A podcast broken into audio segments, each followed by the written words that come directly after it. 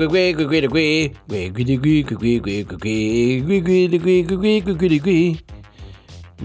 gwiggy, Así es, queridos ñoño escuchas, estamos de regreso en el ñoño cast, su programa de confianza para tecnología, redes sociales, videojuegos, apps, cómics, cine, películas de live action de cómics que ni están tan buenos. Alianzas que hace la NASA, la cuarta le sorprenderá. Pedos con Rick Murray y Justin Roiland. Oh no, ya creo que sé de qué se trata. Exactamente, güey.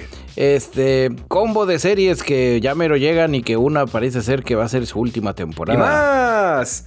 Así es, queridos ñoño escuchas, pues ya saben, no nos queda más que agradecerles el que nos permitan el acceso irrestricto, entusiasta y consensuado a sus agujeros auditivos. Nos presentamos rápidamente. Yo soy arroba Dashnak, su cenovita tropical, transmitiendo desde el taller de costura de la Resistencia. Y yo soy su amigo y camarada, cirujano de los podcasts, bicho, bicho, bicho, lon, homenajeando a Polo Polo. Transmitiendo en vivo y en directo desde el sótano de la resistencia. Si tú estás escuchando esto, tú eres parte de la resistencia. ¿Y qué te parece, Dashnak? Porque la tormenta de nieve ya llegó aquí donde estoy. Y la neta, no es que esté haciendo mucho frío, pero han sido demasiadas horas de no salir de la casa. Porque el frío A huevo, sí. y la nieve. Y pues requiero que mi órgano de fonación esté calientito y a punto de turrón. Así es que, ¿qué te parece si siguiendo la divina enseñanza de John Connor nos atrevemos a decir ronda rápida? Cue, cuere, cue. Cuere, cue, cuere, cue, cue. Pues así es, queridos ñoño escuchas, aquí les traigo la primera nota de la semana. Eh, seguramente ustedes recordarán que en otras ocasiones hemos mencionado que un pedazo de software bastante útil de tener es un manejador de passwords, de manera que solo te tienes que saber el password maestro y este programita es como una caja fuerte que guarda los passwords de todo lo demás. Obviamente esto viene amarrado con prácticas de seguridad eh, correctas, ¿no? Como usar passwords diferentes para cada servicio, etcétera, etcétera. En algún momento, hace bastantes años, cuando todavía estábamos en FM incluso, les recomendamos un programa que se llamaba LastPass. Ese, yo me acuerdo que Bicho me Oh, lo reco- no. Ese me lo recomendó Bicho a mí. No me eches a mí la culpa. Yo no fui para nada. A huevo. Lo usamos bastante tiempo porque la verdad es que sí es muy bueno. O sí era muy bueno. Hasta que se hizo así de super pago mal pedo. Y entonces ahí nos cambiamos a uno que se llamaba Bitwarden, que es software libre y es gratuito. Y este ya lo habíamos reseñado también. En el caso de LastPass, sí les voy a tener que platicar que acaban de tener una oleada de irrupciones en su sistema. Seguramente ustedes se acordarán, había un programa que se llamaba Log Me In, que era pues un poco como eh, TeamViewer o como AnyDesk o cosas así. Y pues eh, se cambió de nombre, se convirtió en GoTo y empezó a comprar pendejaditas. ¿no? Entonces una de esas fue Las Paz, bla, bla, bla. El 30 de noviembre del año pasado, Karim Touba de ahí de Las Paz anunció que una persona no autorizada ah, obtenido acceso a un poco de la información de los clientes guardada en eh, servicios en la nube, ya sabes, de tercera persona, porque pues ahora lo de hoy es tercerizar todo, ¿no? Eh, ahora, para este ataque, utilizaron información que se habían robado en un ataque anterior en agosto del otro año. Aparentemente no lo, pues ya sabes, no parcharon así como que todo lo que tenían que parchar y se los volvieron a ensartar. GoTo dice que eh, los intrusos extrajeron eh, backups encriptados de estos servicios. Y por estos servicios me refiero a Central, que es una herramienta de comunicación, Join Me, que es, es una herramienta de videollamada, Hamachi, que es una VPN y otra, y otra herramienta de acceso remoto. Entonces se robaron los backups encriptados de todo esto. Oh, maldita sea. Sí, no, no, no, no mames, güey. Y aquí citando a CEO Paddy Srinivas- Srinivasan, dice, la información afectada, que varía por cada producto, puede incluir nombres de cuentas de usuario, passwords encriptados y una porción de la configuración de la autenticación multifactor y también algunas configuraciones de producto y información de licencia. Entonces, pues bueno, sí, les quitaron bastante, ¿no? Eh, aparte de todo esto, digo, aparte de dar así como que el aviso, no han dado así como que ninguna información más profunda o más lo que sea, ¿no? Eh, aquí lo que nos, lo que nos estamos enterando es que eh, ahorita se están poniendo en contacto con los clientes pasados o presentes que hayan sido afectados en algún momento por esta filtración y pues que todo mundo, ya sabes, resete passwords y lo que sea, ¿no? Básicamente aquí mi recomendación, queridos ñoño escuchas, es que si ustedes son usuarios de el servicio LastPass, cambien todo a la verga. Ya, desde ahorita. Antes de que se pongan a ver qué sirve y qué no. Maldita sea. Yo ya no me acuerdo. Yo ya no lo uso, pero no lo borras, ¿no? O sea, bueno, no me acuerdo si cancelé mi cuenta. Yo me acuerdo que según yo sí la cancelé porque estaba tan emputado con el lo que en mi cabeza era un incremento astronómico de precio en el momento que dije, nah, chinguen a su madre, güey. Pero pues también digo, una cosa es borrarla y otra de veras que desaparezcan esos unos y ceros, ¿sabes? Creo que no es así de fácil. Sí. Pero bueno, pues hay a Creo ver que ya pasa. está más complicado. Si dejamos de transmitir algún día es porque se robaron los passwords de todo. Exactamente. Bueno, no, porque cuando empezamos Oh, sí, cierto, ya, ya habíamos dejado de usar las PAS. Exactamente. Entonces, pues bueno, cámbiense a Bitwarden como sea. Igual se los voy a compartir en el canal de Telegram de la Resistencia y en el servidor de Mastodon de la Resistencia. Tin, tin, tin. Y yo aquí en mi escaleta que les iba a platicar de que ya salió el tráiler de la nueva de Dungeons and Dragons, pero no hay mucho que platicar. Por otro lado, eh, ya vuelve el sueño de una unión monetaria latinoamericana, porque ñoño cas de finanzas. Argentina y Brasil ya se volvieron amigos otra vez. Ok. Pues ahí les va eh, Sur, la moneda latinoamericana. Eh, salió toda la idea desde la Casa Rosada, que así se llama la Casa Blanca Argentina. Ok. Todo fue este domingo 22 de enero, donde los argentinos y los brasileños, obviamente no todos ellos, sino sus respectivos gobernantes, ya comunicaron sus ambas intenciones de trabajar en común por el establecimiento de una moneda sudamericana. Hermano sudamericano. Pues para flujos financieros, tanto comerciales, exactamente, cual canción de calle 13. Eh, Sur sería la divisa de una hipotética unión monetaria latinoamericana, porque hermano, une tu moneda con la mía y dominaremos al mundo. A huevo, sí. Eh, supondría el 5% del PIB mundial, o sea, es el segundo bloque económico más grande después del euro. Órale. Eh, pues vamos a ver en qué acaba. Aquí se los estamos avisando dinero. Es momento de cambiar nuestros dineros a Sures. Pues quién sabe, porque pues, todavía no ha salido, pero pues ahí usted esté al pendiente. Que si le caen unos mil pesitos adicionales y no se los va a gastar, los plateen de ahorrar, pues igual y valdría la pena estar ahí a las vivas de cómo le puede hacer uno. A huevo. Eh, obviamente es bajo su propia responsabilidad. No le estoy diciendo que sea negocio, simplemente pues va a poder tener tema de conversación. A huevo, sí. Tu, tu, tu. Y bueno, querido ñoño, escuchas en una sección que ha estado surgiendo solita casi casi. Esta semana vamos a ver qué empresas corrieron gente y específicamente la nota que les traigo es de Spotify. Eh, nos estamos... ¡Ay, no! Sí, nos estamos enterando Yo que... uso Spotify. Ah, No va a No cerrar. quiero que me corran. Nada, para nada. Ahí les va. Spotify va a correr al 6% de su fuerza de trabajo como consecuencia de una reestructuración eh, a nivel de compañía, nos dice el CEO Daniel Eck. El número preciso de personas que se van a quedar desempleadas, esta información eh, viene, con- viene cortesía de nuestro medio hermano Engadget, no la tenemos, pero sí sabemos que la compañía tiene alrededor de 9.800 empleados. Eh, entonces, pues bueno, 6% de 9.800 empleados, ¿no? Eh, aparte de eso, también la jefa de contenido, Dawn Ostroff, ya está renunciando también a este pedo. Y esto es porque van a crear otras divisiones dentro de la compañía. Eck, el CEO, dice que toma responsabilidad completa por todos los movimientos y decisiones que los tienen donde están ahora. Ay, Eh, sí, ya sabes, ya sabes. pero eso no le da de comer a mis hijos, señor. Exactamente. Yo, con sus disculpas, no pago el súper en el Walmart. Ay, sí, el súper inflado aparte. Y ahorita con el pedo de la, especulación del precio del huevo que hicieron allá en tu terruño, güey. Sí. Sí, has de estar cagado. Compre huevo, señores. Compren huevo. Hoy es ñoño financiero. Este, ya sabes. Compre acciones de huevo. A está la, el alza. Bueno, eh, ya para terminar la nota, la compañía le va a dar cinco meses de finiquitation a los empleados. Les va a pagar también todo el tiempo que no utilizaron de vacaciones. Les van a seguir dando seguro médico durante un ratito más. Y pues la mayoría de los empleados de Spotify están en Estados Unidos, aunque la empresa es sueca. Y después de eso, eh, en Reino Unido. Entonces es Estados Unidos, Suecia y Reino Unido.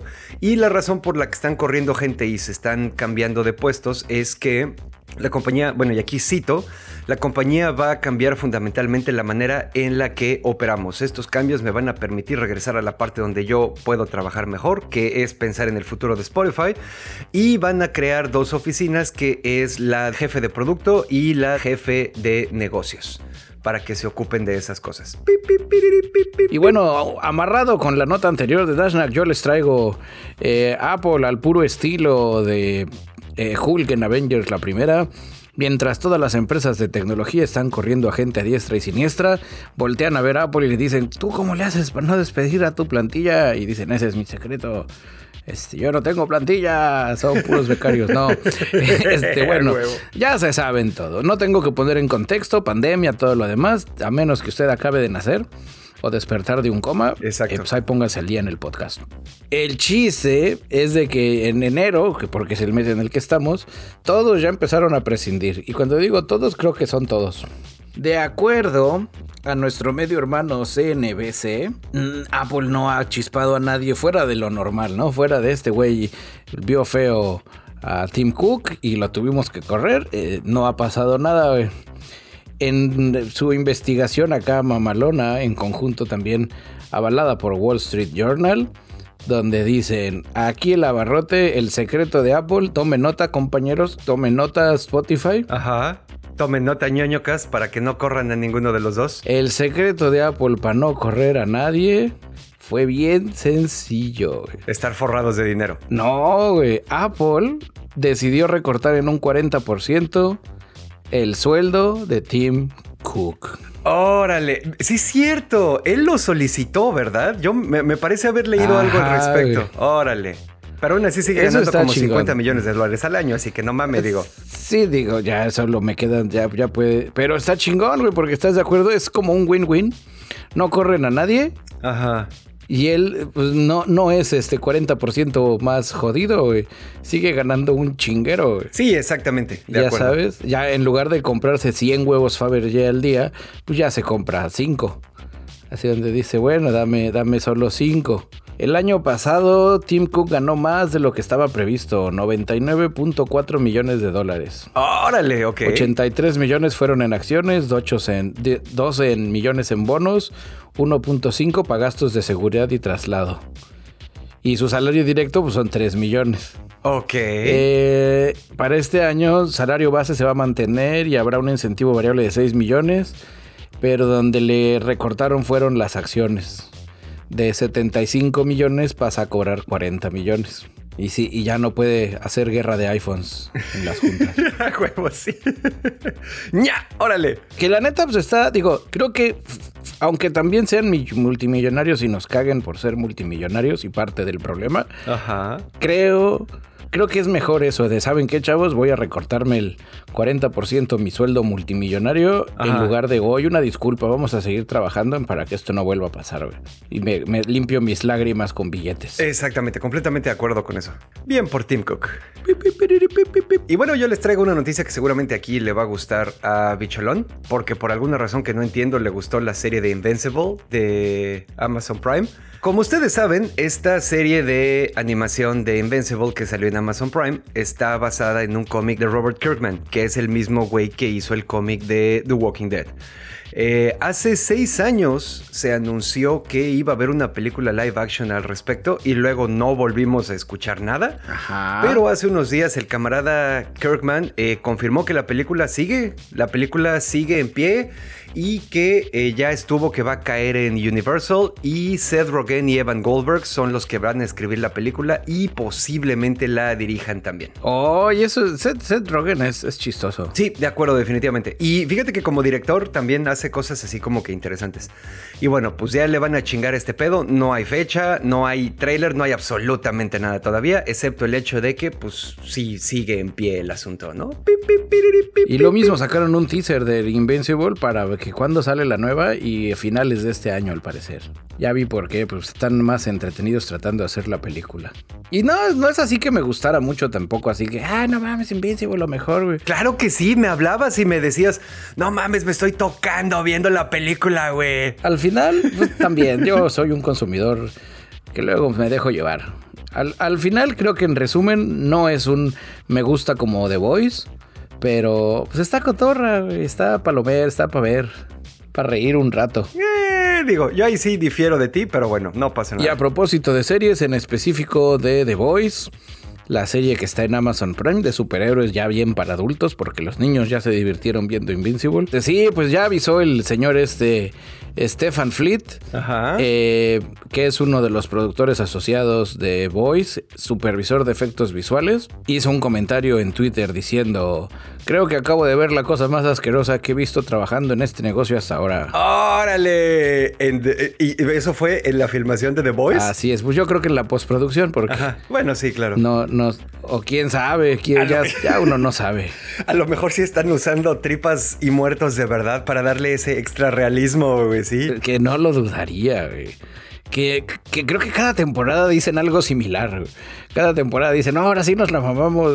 Creo que, creo que The Voice va a ser como, como esa cosa que no, va, no van a frenar hasta que, hasta que pase algo que alguien los frena. ya sabes, de no, señor.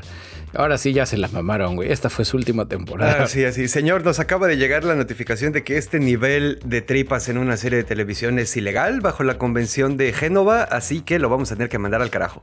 O un pedo así, güey. Ajá, güey, algo así donde ya la ONU, güey, ya no es, ya no es este, ya ni siquiera es el estudio, güey, ya es así de no, güey, vinieron los de la ONU, güey, que ya, güey, que, que, que... A huevo, sí que esta serie es un crimen de lesa humanidad, güey. Más cabrón, güey, vinieron con los de la NASA, güey, que o, cancelamos ya esta mamada, güey, o nos trepan en un cuento y nos mandan a la verga, Esto no lo podemos permitir en la Tierra. Bueno, a propósito de cosas igual medio, medio ñe, pues ya sabíamos, ¿se acuerdan del episodio anterior o anteanterior? No estoy seguro, que platicábamos que Netflix está haciendo su gran purga. Ajá. Pues ya le llegó la purga a Cobra Kai. Ya dijeron, esta última temporada, va a ser el canto del Fénix de Cobra Kai, porque tiene la mayor eh, presupuesto que le han dado, güey, la mayor renovada, la mayor todo, güey y ya va a ser la última también. ¿Y por qué es el canto del Fénix y no del cisne? ¿Porque después alguien más le va a dar un hogar? Pues porque del cisne sería con polvo de diamante y aquí es con fuego. no mames porque es Cobra Kai. Me que originalmente era parte de YouTube, ¿verdad? Y como la serie es una mierda también, YouTube la mandó a la chingada y como Netflix es el Necromancer, la revivió. Pues ya todos son medio Necromancer, siendo honestos, porque antes el Necromancer era, era Prime. Sí, cierto. Creo que, creo que se lo, se lo van rolando, güey. Y, y, ahí difiero, güey. No es que sea una mierda, güey. Es culpa de los consumidores, güey. Ok. Que ya es TikTok, güey. Y TikTok y el cómo está afectando el attention rate de la banda a 30 segundos, güey. Donde tras 30 segundos ya se les olvida de que se estaban riendo y se ríen de una cosa nueva, güey. Y ahí también digo, creo que es más bien un. Fue una, una masterclass de cómo hacer nostalgia, güey. Que ya les duró más de lo que les debía de haber durado, güey. Y alguien en Netflix dijo, a ver, aquí te voy a dar este presupuesto. Y ellos dijeron, órale, es para esta temporada. Sí, ya, porque es la última, güey. Y de alguna manera tenemos que, hacer que se sienta que es la última, güey. Ahí está, ya usted está informado, hágale lo que quiera. usted está informado. ñoño Gas Ronda Rápido es una coproducción de ñoño Gas Investigation Report. 40% eh, de menos dinero a Tim Cook. Y Las Paz, ya valió verga, cámbiese de Las Paz.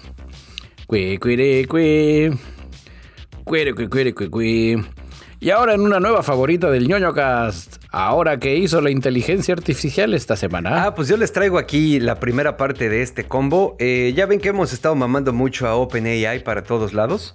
Seguramente ustedes conocen una página que se llama Shutterstock, que es una para fotografías de stock. Sí, y que te pagan si eres generador de contenido. Exactamente. OpenAI y Shutterstock acaban de anunciar una sociedad para ayudar a OpenAI a desarrollar todavía más la eh, DALI 2, que pues ya sabes, sería la segunda iteración de la plataforma de inteligencia artificial que eh, hace imágenes a partir de prompts verbales. Lo que van a hacer aquí es que le van a dejar a DALI 2 entrenarse con toda la librería de Shutterstock. Ay, eso eso está raro. Eh, estos güeyes ya avisaron que eh, esto es un poco con la tirada también de que Shutterstock eventualmente va a tener su propia AI generadora de imágenes derivada de DALI. Otra cosa que está muy interesante de este trato es que Shutterstock ya salió a decir que en cuanto las imágenes sean producidas por esta inteligencia artificial, ya están listas para ser licenciadas. Ajá. Uno de los competidores más grandes de Shutterstock, que seguramente también conoces, los güeyes de Getty Images, ahorita están demandando muy cabrón a otra inteligencia artificial que se llama Stability AI porque utilizaron eh, que son los güeyes que hicieron la Stable Diffusion, ¿te acuerdas que fue de las primeras generadoras de imágenes que empezamos a escuchar? Porque utilizaron las imágenes de Getty para entrenarla sin permiso de Getty o de los dueños de los derechos de las fotografías.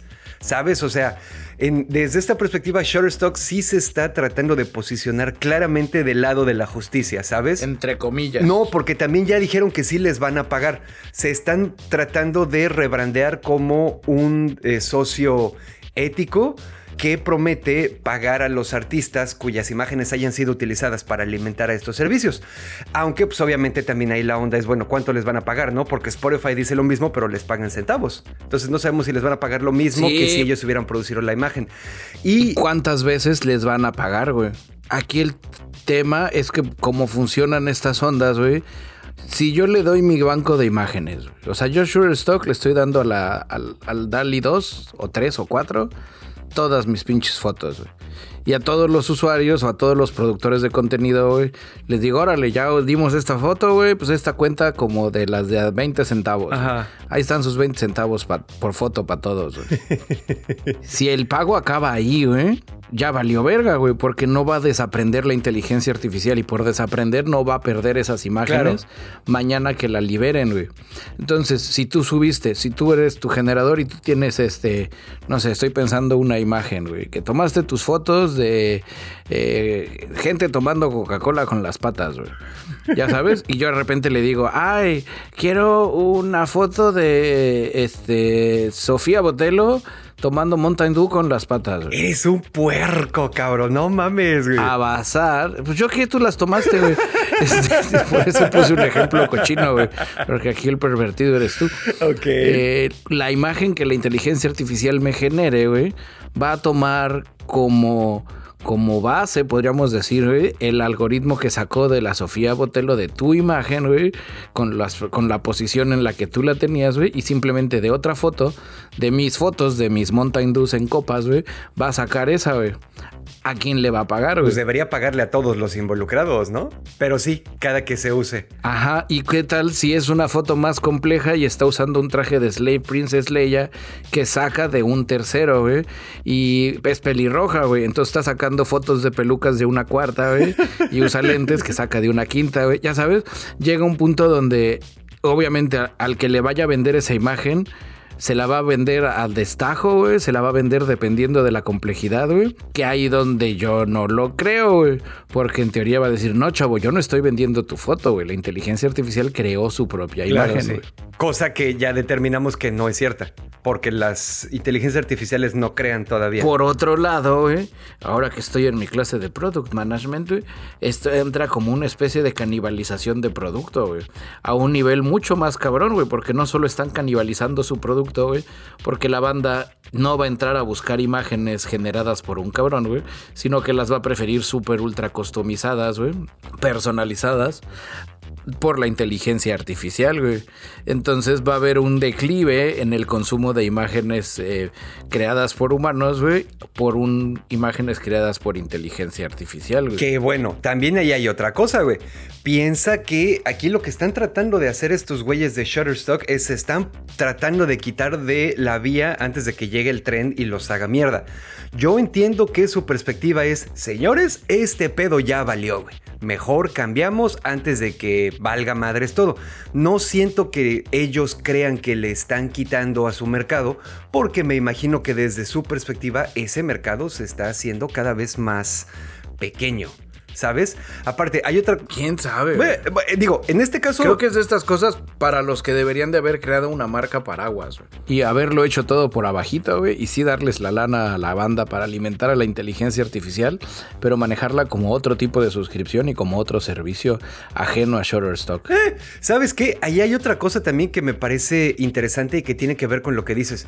Uno de los problemas que eh, los pensadores, ya ven que siempre digo que son eh, bastante más inteligentes que nosotros los que se dedican a pensar sobre estas cosas, muchos de ellos han dicho, güey, uno de los principales problemas que tenemos ahorita con las inteligencias artificiales es que no sabemos explicar cómo funcionan. El aprendizaje de máquina sí se puede explicar, porque esos son algoritmos que crean los seres humanos, pero la manera en la que esos algoritmos hacen las conexiones necesarias para detectar los patrones o hacer lo que pinche sea que tengan que hacer para funcionar y hacer su chamba, no lo sabemos explicar porque nosotros no lo programamos y no hemos podido crear una sola inteligencia artificial que explique qué chingados está haciendo, ¿no?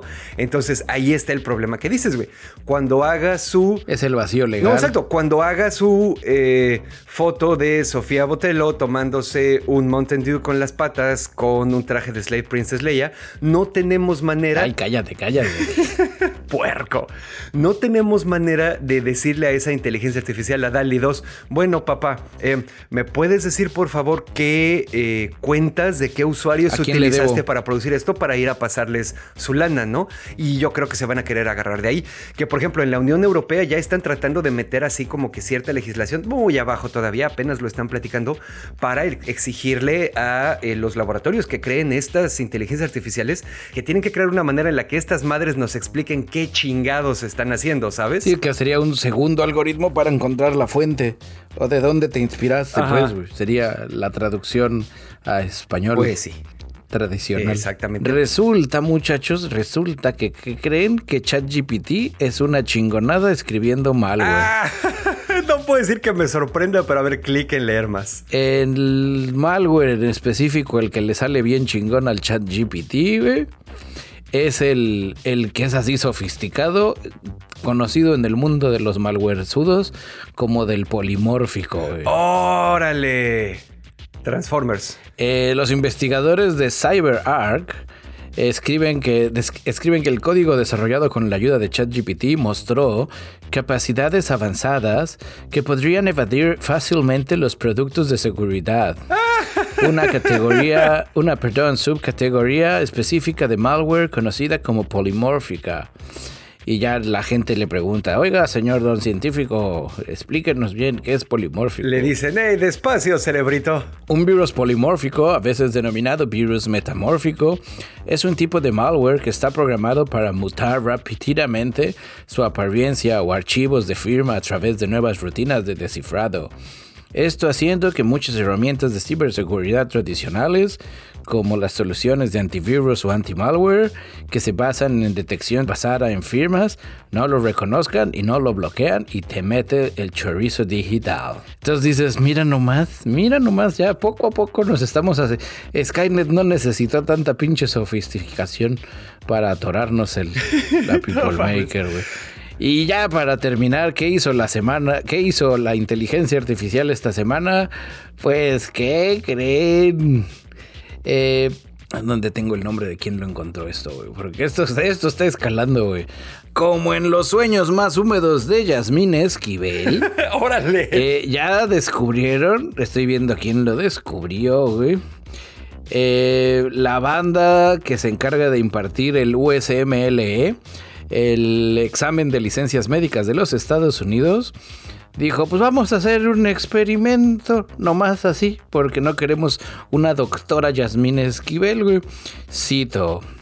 Elegimos probar el lenguaje generativo de la IA en las preguntas del USMLE y ya que era un programa de prueba estandarizado, integral, de tres pasos y de alto riesgo que cubría todos los temas del conocimiento médico, y valió verga porque lo superó con más del 60%. Sí, hicieron lo mismo también con el examen para ser abogado e igual se los ensartó a todos. Entonces ya valió madres, ya vamos a empezar a tener doctores titulados cortesía de ChatGPT. Ay, no mames. Fíjate, ahorita que estabas diciendo eso de que ChatGPT resultó ser bueno para escribir malware, hace unos días estaba leyendo un artículo también de que hay banda que está ganando un chingo de varo encontrando exploits usando ChatGPT porque agarran el código fuente de algo, ya sabes, una aplicación, un servicio, lo que pinches quieras, güey, se lo meten a ChatGPT y le dice, a ver, explícame qué chingados hace todo esto. Ah, sí, bla, bla, bla, esta parte hace esto, esta parte hace esto. Mm, qué interesante, esta parte está mal programada porque hay un error de seguridad que podría causar que bla, bla, bla, bla, bla. Y van en chinga y lo aplican, güey. O lo venden. Sí. Y se están metiendo varo, güey. Está muy cabrón, güey. Ah, pues sí, obviamente digo, es, es lo que pasa siempre cuando llega cierta tecnología disruptiva, ¿no? Estamos ahorita, como dices, en el eh, viejo y salvaje oeste, güey. Y a ver, poco a poco vamos a tener que ir estabilizando el asunto. Eh, está complicado. Es que regreso al mismo tema de lo que decíamos de las imágenes, güey.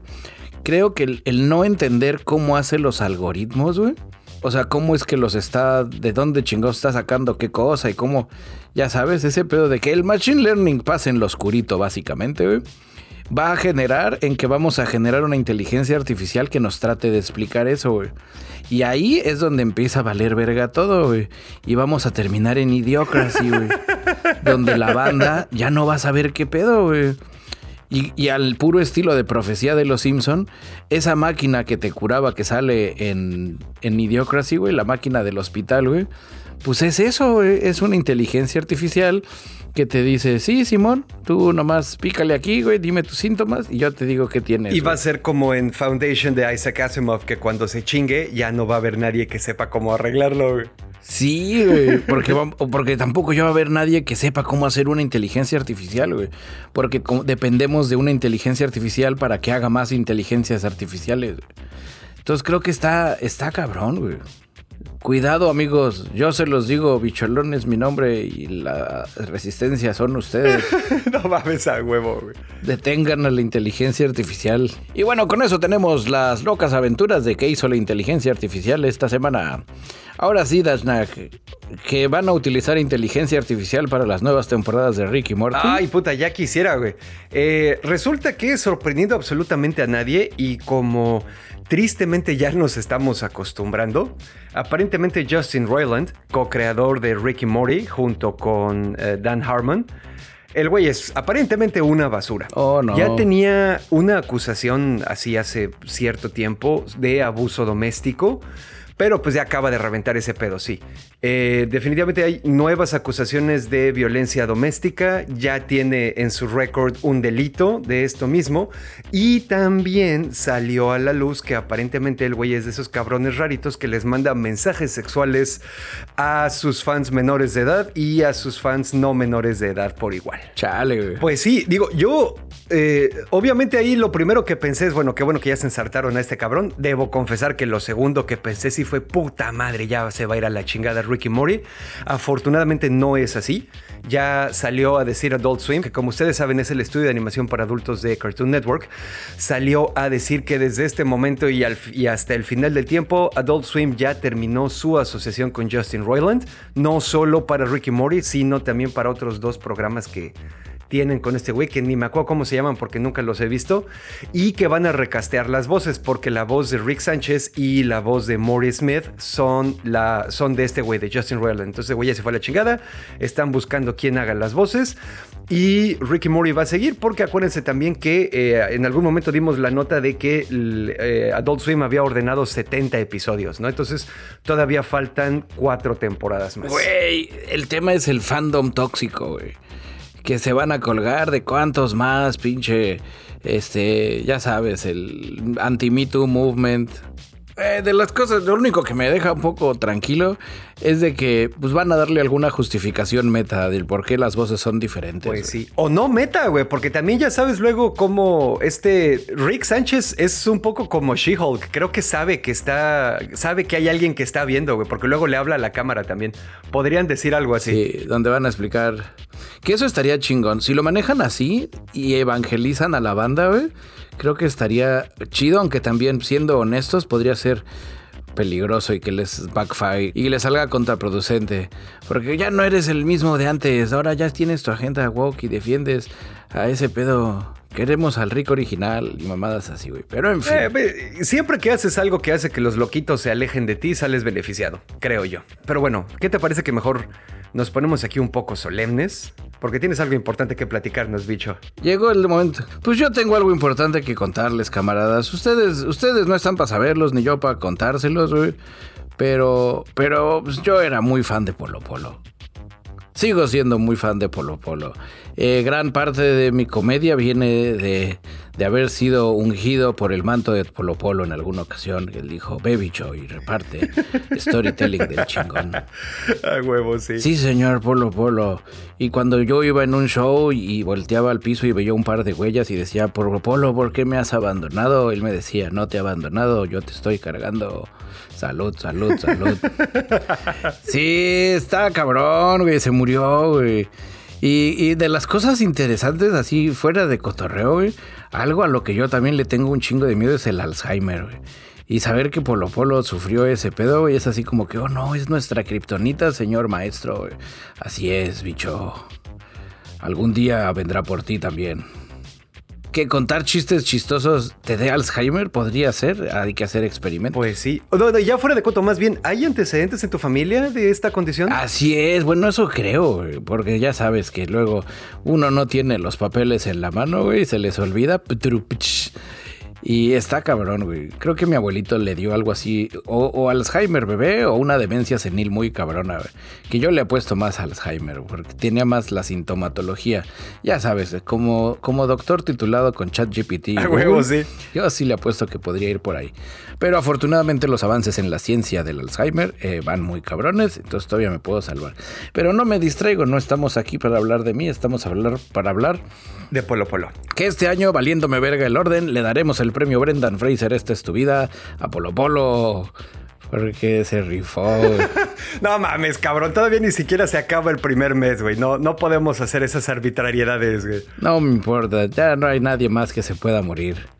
Que me importe tanto del mundo de la farándula y del espectáculo y de demás. Sí, fuera de cotorreo, güey, algo que siempre eh, le admiré mucho a ese señor, güey, era su habilidad en el storytelling. Sí, de acuerdo.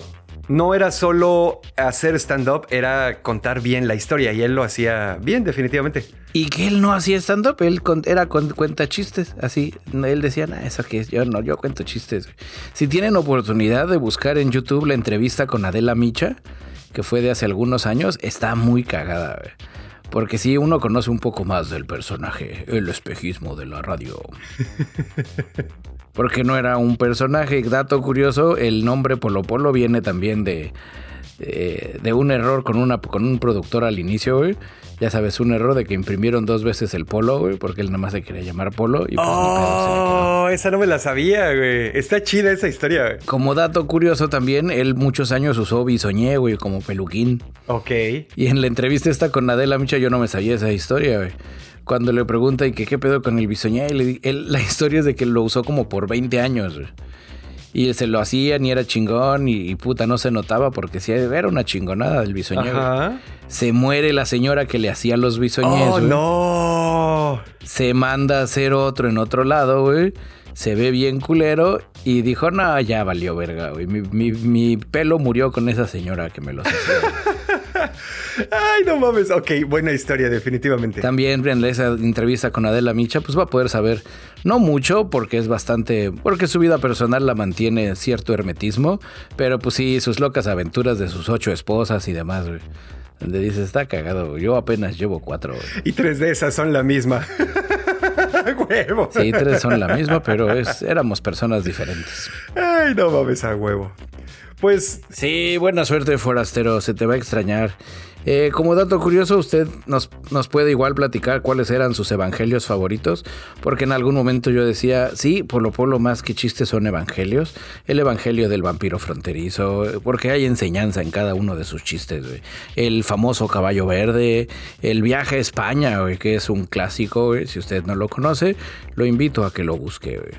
Pero sí, es, muy chingón. O nos lo puedes postear en el canal de Telegram de la Resistencia y en el server de Mastodon de la Resistencia. Ay, sí, cierto. Ya tenemos canal de, server. Digo, ya tenemos este server de Mastodon. El ñoño, ñoño Castodon. Eh, usted también, después de que vea bastantes cosas de Polo Polo, podrá identificar cómo a veces en ciertos shows yo comenzaba dando las gracias al público por haberle partido su madre al jueves o al día en el que hubieran asistido al show. Eso era un... Esa era una señal de respeto a Polo Polo. Ok, ok. No sabía que lo veías como mentor al güey. Pues es mentor que no conocía, güey, pero me mentoreaba a través de sus chistes. Así es, entonces pues ya ni pedo, al final solo quedará uno. Iré a buscar el bisoñé. A ver si no me equivoco y regreso con el manto de qué bonito. Así es que camarada, si usted quiere, si usted como yo también le dolió pues el fallecimiento de Polo Polo, lo invito a que en algún momento en estos días pues ponga alguno de sus shows en vivo y se sirva una Coca Light con ron, porque él así tomaba sus cubas. Según él mismo decía que así sentía que le pegaban más chido. Yo ya lo he estado haciendo en estos días y pues sí, río y lloro al mismo tiempo, porque ríe payaso ríe. Y bueno, a propósito de esto, seguiremos con lo que sigue. Coco Combo Startups en el ñoño cast. Porque las startups son el futuro. Así es, querido ñoño, escucha, si ustedes necesitan información sobre en qué startups invertir o si pues nada más es así como para ver qué chingados está pasando, eh, pues yo les traigo aquí un combo. Número uno, esta ya la habíamos medio cubierto. ¿Te acuerdas de Astroforge? Los güeyes que iban a querer ir a extraer metales de asteroides. Exactamente como en la película Don't Look Up. ¡Oh, sí! Ya sé cuál dices, güey. No sé por qué me, no te puse mucha atención y me trataba de acordar de cómo se llamaba la coreana donde eran basureros espaciales. Ah, no tengo idea, güey. No, no soy muy afecto al cine coreano. Eh, siento que tiene un nivel de melodrama excesivo y creo que es un artefacto cultural. Entonces, no, no me habla. Pero bueno, como sea. Eh, Astroforge, que están planeando ya misiones de prueba para este año 2023 y que ya tienen un asteroide al que le van a ir a romper la madre primero. Ahí les va. La primera misión va a salir en abril, se va a ir en uno de los Transporter 7 de SpaceX que es un rideshare, es como un Uber pero para el espacio. Y están utilizando también un CubeSat que les hizo una compañía que se llama Orb Astro que va a estar, eh, que va a venir, va a salir desde aquí, desde la Tierra, con eh, material parecido al de un asteroide para tratar de hacer pruebas con el proceso de refinamiento y extracción que se supone que ya desarrolló Astroforge en un ambiente de gravedad cero. ¿no? Entonces, esa es así como que la primera parte. En la, segunda misión se van a mover más hacia adentro del espacio y van a juntar información de la superficie del asteroide al que quieren ir a partirle la madre después. Ya me metí a hacer rápido mi tarea, güey. La película se llamaba Barrenderos Espaciales. Órale, súper creativo el eh, título. Y sí, está en Netflix. Bueno, no sé cómo se llame en, en pues, coreano. Y que aunque le dijera, pues me imagino que va a ser palabras coreanas que significan barrenderos espaciales. El camarada, bueno, continuando aquí con la nota de Astroforge, el CEO Matt Gialich dice que eh, tienen que después de esta segunda misión van a tener que encontrar una manera de ir y de veras obtener el regolito que necesitan en el asteroide, procesarlo y regresarlo, ¿no? Han estado trabajando con asesores de varias universidades, con la NASA y una asociación civil que se llama Planetary Science Institute para que les ayuden a identificar los asteroides más prometedores. Entonces, bueno, eh, les digo, en esta segunda misión van a ir ese asteroide, van a usar imágenes de alta resolución. Obviamente no dijo qué asteroide es para que no se los vayan a ganar, nada más. Pero no va nadie, o sea, van de lejos, pues mandan cámaras y robots. No es de que vayan a mandar un panchito. No, es un pedo completamente automatizado. Eh, como mencionaba, pues obviamente no dio la información específica de cuál es el asteroide que se quieren chingar, aunque sí está diciendo que está bastante más cerca de la Tierra que los asteroides que están en el cinturón de asteroides. Ya saben, el que está entre Marte y Júpiter, porque de ser así... La zona mimoso. de ser así se tardarían 14 años en ir y regresar. Entonces, pues como que sí no, no les funciona, no les funcionaría tan bien. El plan que tienen es un viaje de 11 meses, ida y vuelta, ¿no? Después de esto, la tercera misión va a ser aterrizar en el asteroide, la cuarta misión ya sería la primera misión donde de veras van a refinar cosas y van a traer platino, si es que todo sale de acuerdo al plan, por supuesto. Sí, y si no, y si no se equivocan y nos traen el asteroide, el platino sin procesar. Exactamente. Y para hacer... E, eso de los asteroides a mí me da mucho pinche nervio, güey porque es una matemática muy compleja, El tema de las órbitas. Sí, claro, claro. Ya sabes, donde todo, todo está funcionando bien y no, nada, no hay cagadero en absolutamente nada. Y por cagadero me refiero a que nada nos pegue a nuestro humilde planeta, Pero no sabemos si afectando la masa del asteroide la órbita cambia, Y no hoy, no mañana, pero en 50 o 100 años, esa madre regresa para cobrarnos la factura, Y cosas por el estilo, Ay, sí. Creo que no es tan simple como nos lo ponen en la película. Sí tendría que ser una cadena demasiado abrumadora de errores y pendejadas. Pero pues bueno. Somos humanos, Dashnak. Es, acuérdate, cuando uno luego se equivoca y dice, es de humanos equivocarse, güey. Pues creo que es de las características principales de nuestra especie, que la cagamos. Todo por cochino dinero. Efectivamente. Y pues bueno, eh, para terminar aquí nuestro combo les traigo otra, una empresa que se llama Wasted y la tirada es trabajar con desechos humanos. Oh, no. Ahí te va. ¿En el espacio? No, no, no, nada que ver con el espacio, ese es aquí en la Tierra. Ah, Eh, Brophy Tyree. Como debe de ser. Exactamente. Brophy Tyree, porque pues ya aparentemente nada más estamos inventando nombres aquí, es el CEO de esta empresa que se llama Wasted y empieza esta entrevista, se los estoy trayendo cortesía de nuestro medio hermano TechCrunch, diciendo que a nadie le gusta el baño portátil. Es parte de operaciones bastante anticuadas y una industria del servicio que tiene que cambiar y entonces ahí hay una oportunidad para mejorarlo. Este güey, Tyree, junto con sus compas eh, que son cofundadores, Thor Retzlaff y Taylor Zeren, eh, aparte de querer rediseñar los portaporis, ya sabes, los, estas chingaderas de plástico que ponen en los conciertos, quieren hacer eso, pero la primera tirada es que quieren hacer eso para convertirlos en productores de fertilizante para granjeros. Continúo citando a Tyree, él nos dice, los granjeros han estado aplicando estiércol y otras formas de desecho animal a las granjas por milenios. Cuando hablas con un granjero, entienden completamente el valor de esta propuesta inmediatamente. No necesitas convencerlos de que lo que sale de nuestro cuerpo es valioso y tiene nutrientes porque ellos ya están acostumbrados. Eh, bueno, pues aquí dato- breve dato cultural. Obviamente la caca tiene un chingo de nutrientes. La orina aparentemente también tiene cosas interesantes, nitrógeno, fósforo y potasio. Y las aguas negras en las ciudades contienen suficiente de estos nutrientes para mocharle 13% a la demanda mundial de fertilizantes. O sea, sí hay como que bastante, ¿sabes? Como dato curioso, hoy es momento de conozcamos más de Bicholón. Estuve bastante involucrado en, en el movimiento de la permacultura, güey, para tratar de hacer, ya sabes, más chingón. El pedo con nuestra caca, güey, y con nuestros desechos. Lo hacías con Punco, ¿no? Un poco, al final fue un poco con punco, ya al final no salió nada, güey, porque somos procrastinadores profesionales también. Bueno, pero a ver, continúa, continúa. Este, no, fuera de cotorreo. El tema con la caca humana, güey, es la cantidad de bacterias y cochinadas que tenemos, güey. Ajá. Donde nuestro estiércol, con- de manera casera, pues lo podríamos reprocesar y hacerlo para plantas de ornato nada más, güey, porque se te falla la matemática, se te mueven dos grados de temperatura y bienvenido al mundo de la bacteria E. coli, güey y pendejadas por el estilo. güey. De forma paralela, también las plantas, aunque sean así chingonas, warriors y resilientes, pues también son sensibles a ciertos medicamentos químicos y demás, güey. Si tú le dejas a que todo el mundo cague en un baño güey, y luego eso lo procesas para hacer un fertilizante, lo tendrías que super hiper mega procesar, obviando el tema de antibióticos, medicamentos más cabrones, drogas duras y demás. güey. Exacto. Las drogas suaves, con esas no hay Pues problema. esas no hay problema porque esas se te quedan en tu cuerpo. Pues es natural, son plantas medicinales de poder de la Pachamama. Ah, huevo.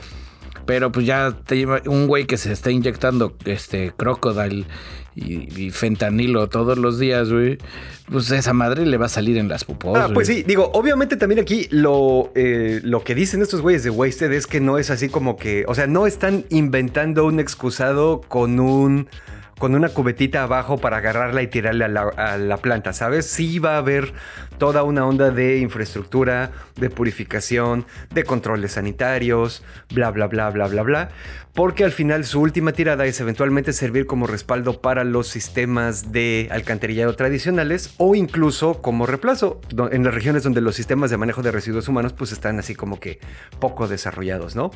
Pero pues bueno, su primera tirada es estos portapores. Es, es es- el, el el manejo de desechos humanos va a sonar a chiste, güey, pero es muchísimo más complicado de lo que parece, güey. Esa es, y bueno, pues ese fue el combo de startups, queridos ñoño escuchas, ahí por si quieren decidir a quién invertirle, porque ahora somos ñoño consejo de bolsa. Sí, ahora le invertiré al portacaca. ¿Cómo se llama? Al Wasted. Ajá.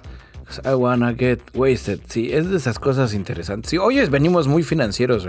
Eh, a propósito de, de la NASA, porque voy a regresar al espacio, la frontera final. Ahora vengo con combo de ahora con quién me está haciendo cosas la NASA. Hoy venimos muy combudos también. Eh, la NASA ya, ya avisó, así de la mano de DARPA, que está colaborando en un coche de propulsión. Ay, pues DARPA son los malos, güey. es la Agencia de Proyectos de Investigación Avanzada de Defensa, güey. DARPA, ya sabes, donde si algo le pueden poner armas y que mate gente, eh, fue la DARPA seguramente, güey. Y si no es la DARPA... fueron los que crearon el HARP para cambiar el clima? Ellos fueron los que crearon el HARP para cambiar el clima, güey. Ellos fueron los que crearon este. No, bueno, yo el HARP no es para cambiar el clima. O quién sabe todavía. No, no me sorprendería, güey. O, o igual me voy a quedar en, voy a, voy a establecer un nuevo territorio en un punto neutral entre los conspiranoides y la realidad, donde tal vez dentro de 10 años descubramos que el DARPA, pues sí, en efecto, eh, creamos el HAR para cambiar el clima, al final ya no se pudo hacer y pues no funcionó, no era tan así, güey.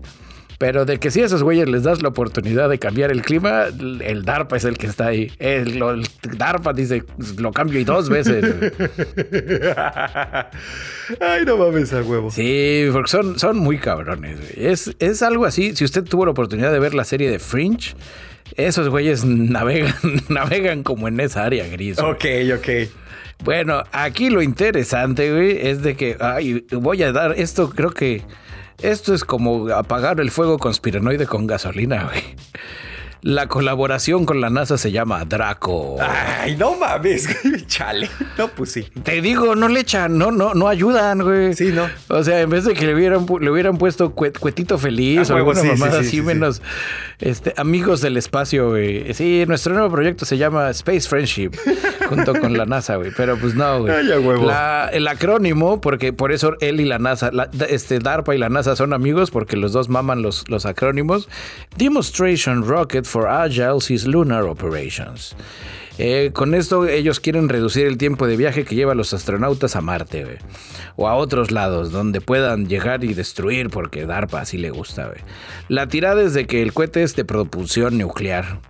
Ok. Nuclear así, cabrona, Porque usted me preguntará, pero bicho, bicho, ¿y ahora de qué, de qué son los cohetes, güey? No, pues ahora son químicos, Citando aquí a este compa, güey. Eh, bueno, antes de que la cite, las dos agencias van a colaborar aún más y planean echar a andar su primer demostración del cohete nuclear, cohete con propulsión nuclear en 2027, o sea, ya mero. Nuestra intención es liderar y desarrollar un plan para la exploración humana y la presencia sostenida en el sistema solar. Eh, dijo Pam Melroy, administradora adjunta a la NASA. Fíjate, eso está bastante interesante y aquí si, me das, si me permites expandirle un poco, porque sí, sí me he clavado. Claro que sí. Me he clavado un poco en ese asunto. Hashtag expandemesta. La tirada es que estos motores nucleares son para moverse en el espacio. Un poquito de background, queridos ñoños, escuchas. Existe algo que se llama la ecuación del cohete. La ecuación del cohete es una función de la gravedad de la Tierra, el peso que estás moviendo, el empuje que te produce el eh, combustible químico que tienen los cohetes. Y aquí el problema es que mientras más peso quieres subir, la ecuación del cohete eventualmente se va rompiendo hasta que ya no sale, porque tienes que llevar más combustible para poder cargar el combustible que ya llevas, ¿sabes? Se convierte ahí como que en un pedo insostenible. Lo que ahora parece que se está especulando con toda esta tirada de ir y regresar a la luna cada rato y eventualmente colonizar Marte o whatever, es que vamos a seguir utilizando los cohetes químicos para eh, salir del pozo de gravedad de la Tierra. ¿Cómo se llama eso? La velocidad de escape, para alcanzar la velocidad de escape para salir de la Tierra. Y ya que estamos en el espacio, prender los motores nucleares, que no necesariamente... Pones en neutral el cohete y ya te vas con el nuclear. Exactamente, porque también lo que pasa con los cohetes nucleares es que, bueno, al principio no te van a dar la aceleración que te da un cohete químico, ¿no? Pero no lo necesitas porque ya estás en el pinche espacio donde no hay gravedad. Entonces, como en el espacio no hay... Ni resistencia. Exactamente, como en el espacio no hay fricción. Y nadie puede oírte resistencia y nadie te puede escuchar gritar, efectivamente, eh, pues cualquier empuje que te dé el motor de nuclear te sigue empujando hasta que choques con algo, güey. Y cualquier otro empuje extra que te dé ese motor nuclear se suma al empuje que ya te estaba dando. Entonces, eventualmente, sí logras llegar a una velocidad medio decente, ¿no? Ya sabes, 2, 3, 5% de la velocidad de la luz, tal vez, eh, que sigue siendo un chingo. Y pues sí, esa es como la tirada. Dentro de la línea de tiempo que está planteando aquí NASA DARPA, amigos por siempre, eh, creando ciencia, ingeniería en el área fringe. Eh, es que la prueba la van a hacer en el espacio en 2027. Ya, así. Alguien dijo 2027, pero señor, 2027, hazle como puedas. Pero ¿por qué 2027, señor? Porque tres años después vamos a hacer la primera misión tripulada planificada a Marte a finales del 2030. Ok, bastante cerca. O sea, ya mero, güey. ¿En qué año estamos? ¿20 qué? 23, en siete años. No movió el punto decimal. Bueno, la NASA además está alocada, güey, así con amigos por siempre, porque también la NASA dijo, ¿sabes qué, DARPA? Nosotros pues vamos a tener una relación abierta, güey. Yo voy a poder seguir viendo a otras empresas y tú también lo mismo. Y, nada más la única condición es que, que no nos enamoremos. Está bien. Entonces la NASA agarró 425 millones de dólares y se fue con Boeing y le dijo, oye, Boeing, qué bonito avioncito estás haciendo. Mira, yo acá tengo 425 millones y, ingenieros, así que pueden. ¿Qué tal si hacemos algo loco? y la NASA y Boeing están trabajando en el diseño del Transonic Truss Braced Wing. Es algo así como un pedo donde el espacio no, no es todo lo importante, güey. También nos preocupamos por la Tierra. Ahí está. Citando al queridísimo Bill Nelson, administrador de la NASA, en su comunicado nos dice, nuestro objetivo es que la asociación de la NASA con Boeing para producir y probar un demostrador a gran escala ayudará a crear futuros aviones comerciales que sean más eficientes en combustibles, con beneficios para el medio ambiente, la industria de la aviación y en especial para ustedes, todos los pasajeros del mundo. Ok. Eh, si tenemos éxito, podremos ver esas tecnologías en aviones que el público llevará a los cielos, eh, o perdón, que llevará al público en los cielos. No sé, esto es muy confuso, nunca había hablado en español. Para la década del 2030. Sí, creo que su, su traducción que me dieron acá está mal redactada. Pero el chiste es de que para 2030 ya vamos a ver los aviones. ¿En qué consta el nuevo avión? Pues son alas más delgadas, porque alguien dijo, oiga señor, y si pues el pedo de los aviones es que las alas están como muy acá. ¿Y hacen mucha resistencia? Son como muy aparatosas y hacen acá, güey.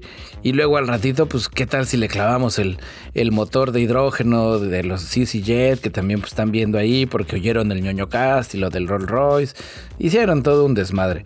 Al final, también va junto con pegado que al, tener menos peso y menos resistencia y todas cosas así, pues ya hasta igual y le pueden clavar un motor eléctrico, güey. Oh. Porque, porque alguien, alguien está sabiendo algo que nosotros no sabemos y a mí me suena que, que la crisis del combustible que vimos en Mad Max ya mero viene.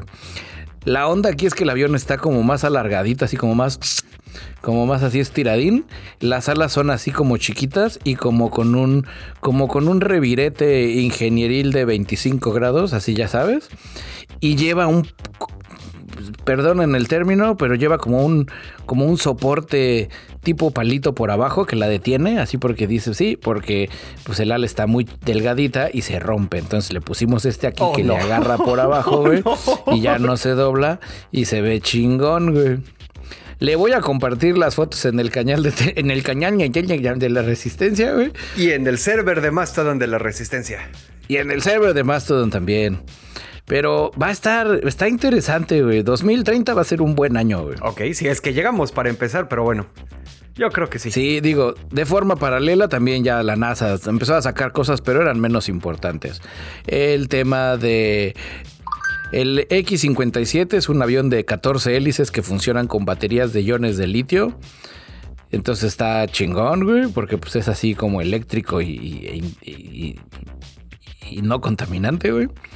Eh, están metiéndole más lana al bueno y controlado, propulsado para otro planeta también. Te digo, todo va a plan con maña, porque ya hemos platicado que la NASA quiere mandar aviones a Júpiter y mientras más chiquita sea el ala, pues ya ahí empieza uno a, amarrar los hilos, ¿no? Donde dices, ah, pues sí, no es por buen pedo. Es porque tú vas a querer que te dejen usar esas alas más, más ligeras. ¿Por qué? Porque es un pedo sacarlas de la Tierra. Ay, no mames. En pues fin, es Ustedes esténse al pendiente de lo que esté haciendo la NASA, porque ustedes esos güeyes saben qué pedo. Y bueno, queridos ñoño escuchas, ya para terminar, creo que Bicho sigue clavadísimo con Last of Us. ¿Qué pedo? Estoy lo que le sigue de clavadísimo, güey. Ensartadísimo. Está muy buena, güey. Ya salió el episodio número 2. Está estúpidamente sensual, güey. Es, es una joya, güey. Está tan chido, güey, que hasta ganas de jugar el juego me dieron, güey. ok.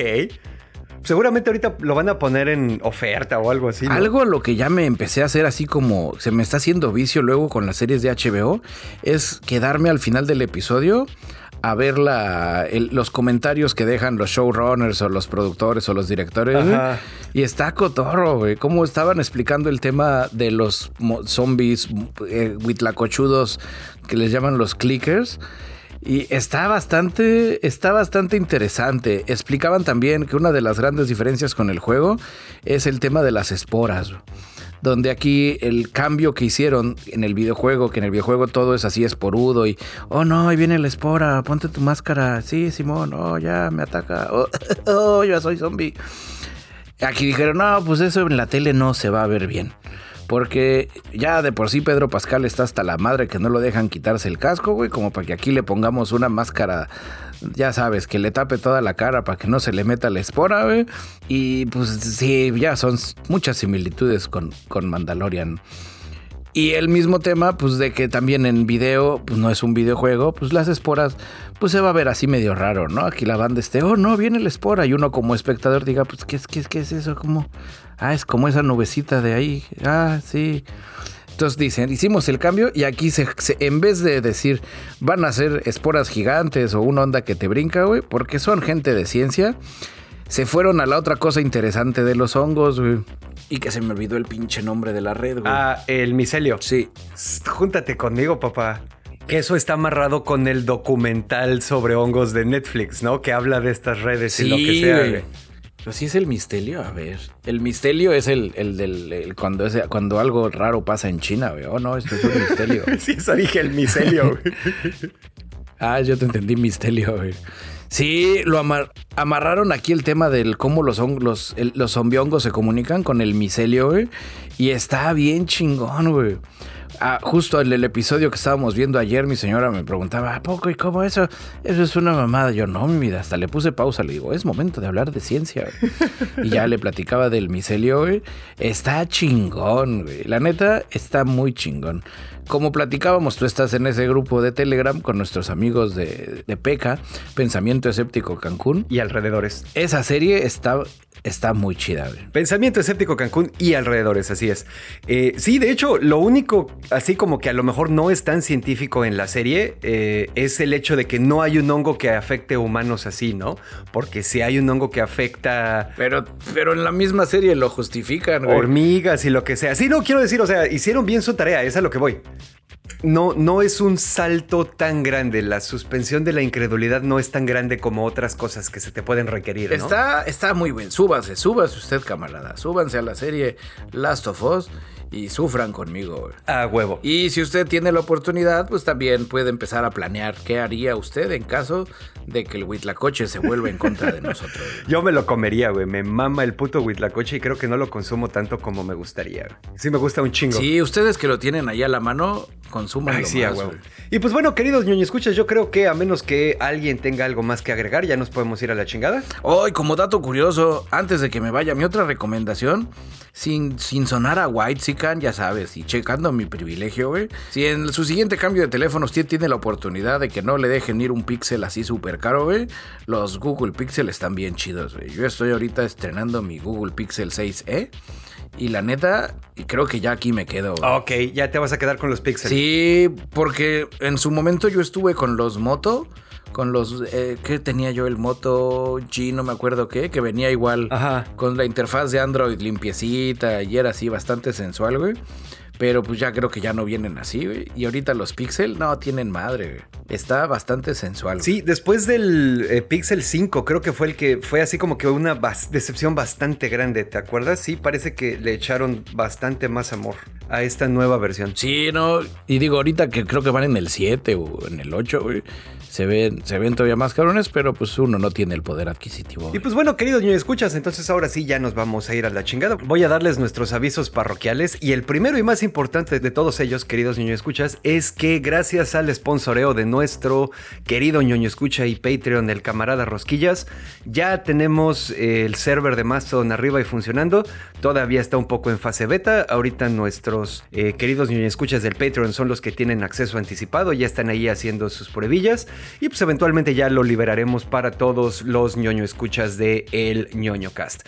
Aparte de eso, pues bueno, ya saben, eh, tenemos nuestra ya no tan nueva, pero igualmente chingona landing page en nonocast.com y desde ahí hay acceso a nuestras redes sociales malvadas, opresivas y explotadoras en Facebook, Instagram y Twitter, al ñoño blog, al canal de Telegram de la Resistencia, a varios lugares donde el podcast es accesible y al Patreon, donde pues a diferencia de otras redes tratan de no enriquecerse tan culero a nuestra costa, ¿no? Y nos permite a muchos vivir de hacer lo que amamos. Entonces, pues asómense, hay material exclusivo, material librado con anticipación, material que nunca se va a escuchar en otro lado, fotos cachondas de bicholón. Creadas con inteligencia artificial. Exactamente.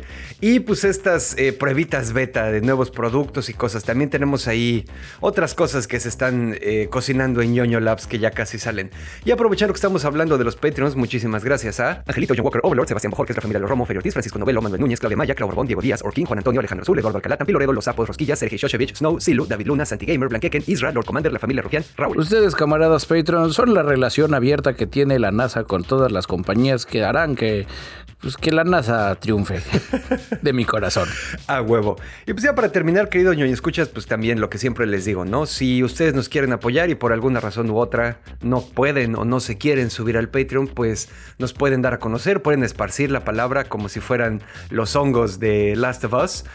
Eh, pueden spamear en misericordiamente sus grupos de WhatsApp, de Telegram, pueden eh, recomendarnos así en el Meetspace, lo que sea. Cualquier cosa nos ayuda. Igual, pues también si nos quieren dejar una reseña en donde sea que nos escuchen con el número de estrellitas apropiado que ustedes crean que nos merezcamos, pues también estaría bastante chingón. Y evalúe, camarada. Si usted ya le recomendó el ñoño cast a sus amigos y sus amigos no se han subido al ñoño cast, pues evalúe sus amistades. güey. Necesita usted nuevos amigos, güey.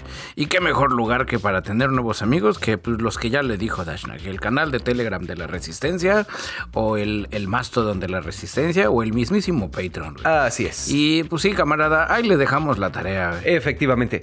Y bueno, querido ñoño escuchas, pues muchísimas gracias por acompañarnos una semanita más a este asunto. Yo me despido, fue un placer estar aquí con ustedes. Yo fui a Robadash en Novita Tropical, transmitiendo desde el taller de costura de la Resistencia. Y yo soy su amigo y camarada cirujano de los podcasts Bicholón, transmitiendo en vivo y en directo desde el sótano de la resistencia. Si tú estás escuchando esto, eres parte de la resistencia. Y como todos los episodios, me despido diciendo ñoño, ñoño, ñoño cast. Oh, ñoñoro, ñoño, ñoño cast.